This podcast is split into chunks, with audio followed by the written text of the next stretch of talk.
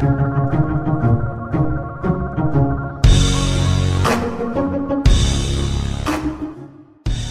und herzlich willkommen zur ersten Episode vom Elay Coaching Podcast.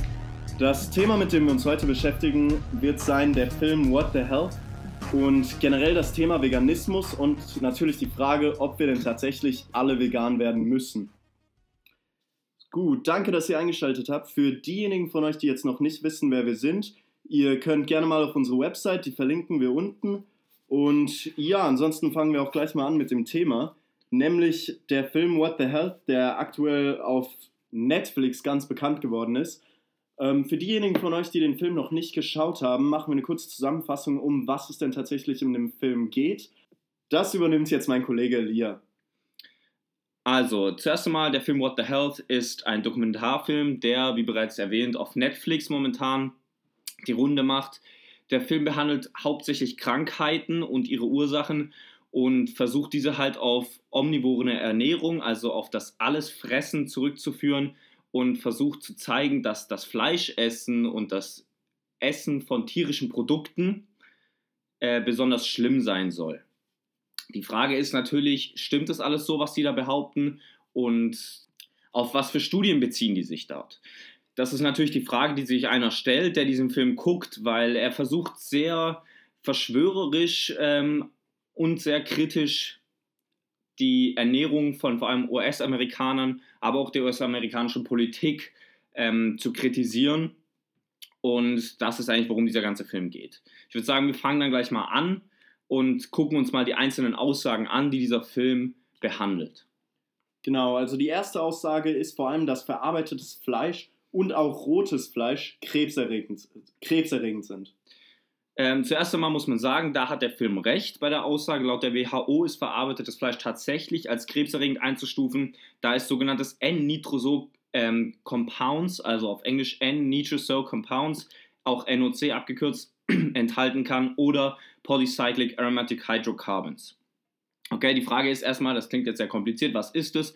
Das sind einfach Karzinogene, also Gifte, die dafür bekannt sind, Krebs zu erzeugen. Eine weitere Studie der International Agency for Research on Cancer zeigt, dass Menschen, die verarbeitetes Fleisch essen, eher Krebs bekommen als Menschen, die kein verarbeitetes Fleisch essen. Allerdings stellt sich hier die Frage, natürlich auch als Kritik an dieser Studie, essen Menschen, die viel verarbeitetes Fleisch essen, nicht auch sonst eher ungesund? Weil ja verarbeitetes Fleisch häufig mit Hotdogs, Burger und so weiter verbunden wird und in Verbindung steht. Und deswegen stellt sich natürlich die Frage, essen diese Leute nicht automatisch auch eher viel gesättigte Fettsäuren und eher ungesundes und unausgewogen. Was man auch dazu sagen muss, falsch ist, dass rotes Fleisch krebserregend ist. Das sagen sie nämlich auch und behaupten, dass das der Fall wäre. Allein die Zubereitungsmethode allerdings spielt hier eine Rolle. Das heißt, braten, grillen, frittieren, ähm, das sind alles Dinge, die Karzinogene ähm, entwickeln bei rotem Fleisch und die dann eben krebsfördernd sein können. Das heißt aber nicht, dass rotes Fleisch an sich schlecht ist. Das heißt zum Beispiel bei Suppenfleisch oder sowas eignet es sich perfekt und hat überhaupt keine krebserzeugenden ähm, Eigenschaften, zumindest keine, die bekannt sind. Was auch sehr gut ist, was immer eine sehr gute Zubereitungsform ist, ist auch das Dampfgarn, wozu man ähm, dann Fleisch auch mit zubereiten kann. Außerdem wird auch behauptet, Fleisch sei nicht gesund und sei einfach schädlich für den Körper was auch falsch ist, denn Fleisch enthält sehr viele hochwertige Proteine und vor allem auch hochwertige Mikronährstoffe, zum Beispiel Vitamin B12, ähm, die auch verwendet werden müssen vom Körper. Genau. Genau, dann machen wir auch gleich weiter mit der zweiten Aussage, nämlich dass Fleisch zu viel Dioxine enthält. Dazu müssen wir erstmal die Frage stellen, was sind überhaupt Dioxine? Also Dioxine sind persistente organische Schadstoffe. Klingt auch wieder kompliziert, bedeutet aber einfach nur, dass der Mensch sie nicht abbauen kann. Es sind also Giftstoffe, die der Mensch ewig in seinem Körper behalten wird. Er kann diese Giftstoffe nicht entsorgen und nicht abbauen.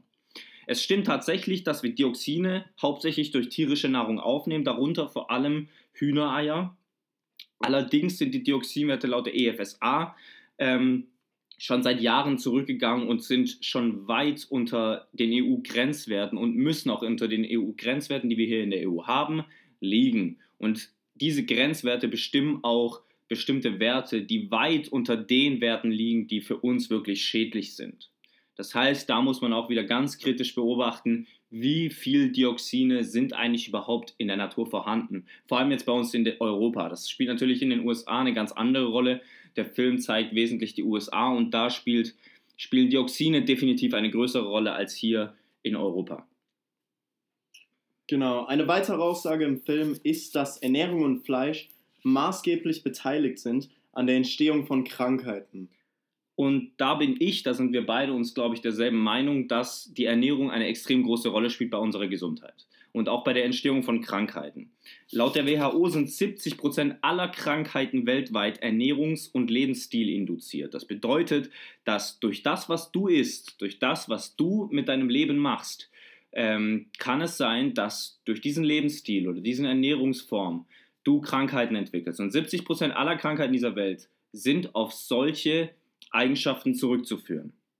Besonderes Risiko durch die Ernährung zu erkranken besteht bei Herz-Kreislauf-Erkrankungen, Diabetes Typ 2, aber auch Krebs. Herz-Kreislauf-Erkrankungen zuerst machen 43% aller Tode in Deutschland aus und laut Schätzung der WHO wären 50% dieser durch eine Umstellung der Lebenseinstellung oder durch die Ernährung vermeidbar gewesen. Außerdem die Frage, wo kommen eigentlich Herz-Kreislauf-Erkrankungen her? Die Herz-Kreislauf-Erkrankungen lassen sich zurück zu, zurückführen auf erhöhte Blutfettwerte und vor allem zu hohen Salzkonsum. Das heißt, achtet hier auf euren Salzkonsum, guckt, dass ihr nicht noch mehr salzt als nötig und ähm, achtet auf jeden Fall auf die Aufnahme von gesättigten Fettsäuren. Allerdings wollen wir jetzt wieder auf den Film zurückkehren und die Frage, hat das überhaupt was mit dem Fleisch zu tun? Diese Blutfettwerte und der Salzkonsum? Nein, hat es direkt nicht. Die Sache ist, gesättigte Fettsäuren und Salz kommen sehr häufig verbunden mit Fleisch. Und deswegen zeigen Studien diese ähm, Verbindung. Das ist aber, liegt aber nicht am Fleisch an sich, sondern dass Fleisch einfach häufig in Kombination mit Salz und gesättigten Fettsäuren konsumiert wird.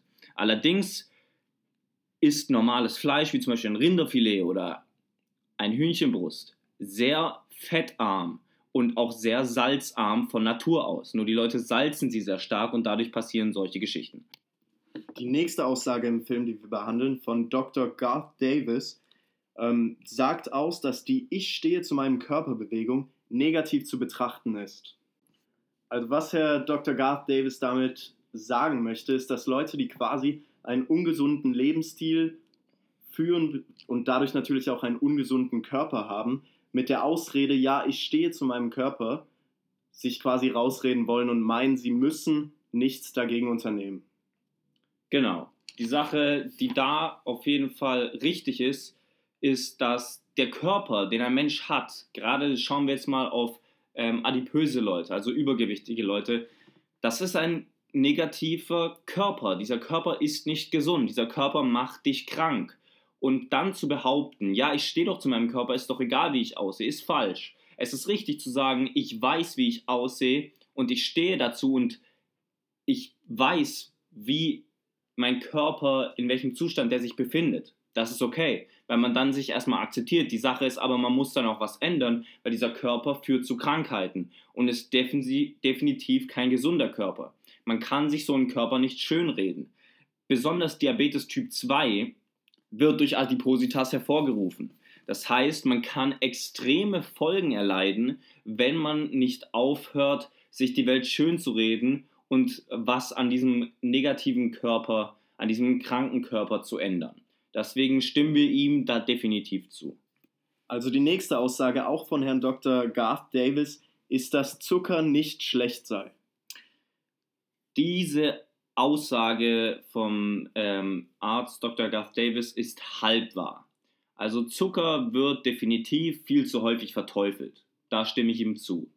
Denn es gibt auch nicht einfach nur den Zucker. Ja, es gibt ganz viele verschiedene Zuckerarten. Biochemisch gesehen gibt es drei verschiedene Zuckerformen. Die Monosaccharide, das bedeutet, die haben ein Zuckermolekül. Die Disaccharide, das ist eine Bindung aus zwei Zuckermolekülen. Und die Polysaccharide, eine Bindung aus über zwei Zuckermolekülen. Der gute Herr Dr. Davis bezieht sich ziemlich wahrscheinlich hier auf den sogenannten Haushaltszucker, die Saccharose. Saccharose ist ein Disaccharid, das bedeutet, besteht aus 50% Glucose und 50% Fructose, welche wiederum beide Monosaccharide sind. Die Sache ist, betrachten wir diese beiden Monosaccharide, diese Zuckerformen genauer, sehen wir, dass Glucose eine sehr, sehr wichtige Bedeutung für unseren äh, menschlichen Organismus hat und wir besonders effizient daraus Energie in Form von Glykogen und Adenosintriphosphat, auch kurz als ATP bekannt, herstellen können.